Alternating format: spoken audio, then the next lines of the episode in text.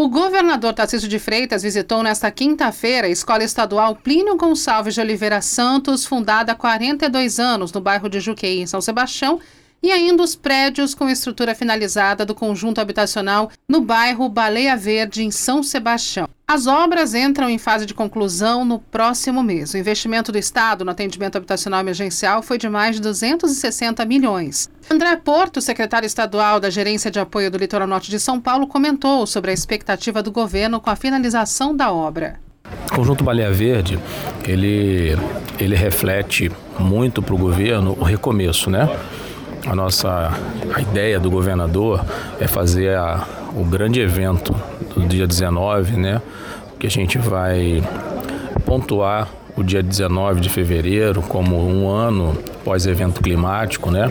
Reverenciar as pessoas que perderam suas vidas ou aqueles, aquelas pessoas que perderam os entes, né? Nós temos 704 unidades habitacionais, então a gente vai plenar 704 famílias, né? Vamos colocar as pessoas nesse, nesses apartamentos. Então, Todas as famílias receberão os imóveis com geladeira, fogão, micro-ondas, lavador e tanquinho, além de camas de casal e solteiro com colchões e cobertores. As chuvas que atingiram o litoral norte de São Paulo em fevereiro de 2023 destruíram parte da escola estadual Plínio Gonçalves de Oliveira Santos.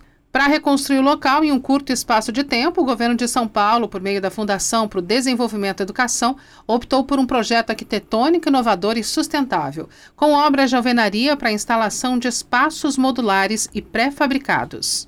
A obra será entregue no segundo semestre deste ano pela Secretaria de Educação, com capacidade para receber mais de 300 estudantes. A unidade terá novas salas de aula, laboratórios de culinária, tecnologia da informação biologia e química, além de uma nova cozinha, refeitório e também vestiários. Agência Rádio Web, Virginia Alves, de São Sebastião.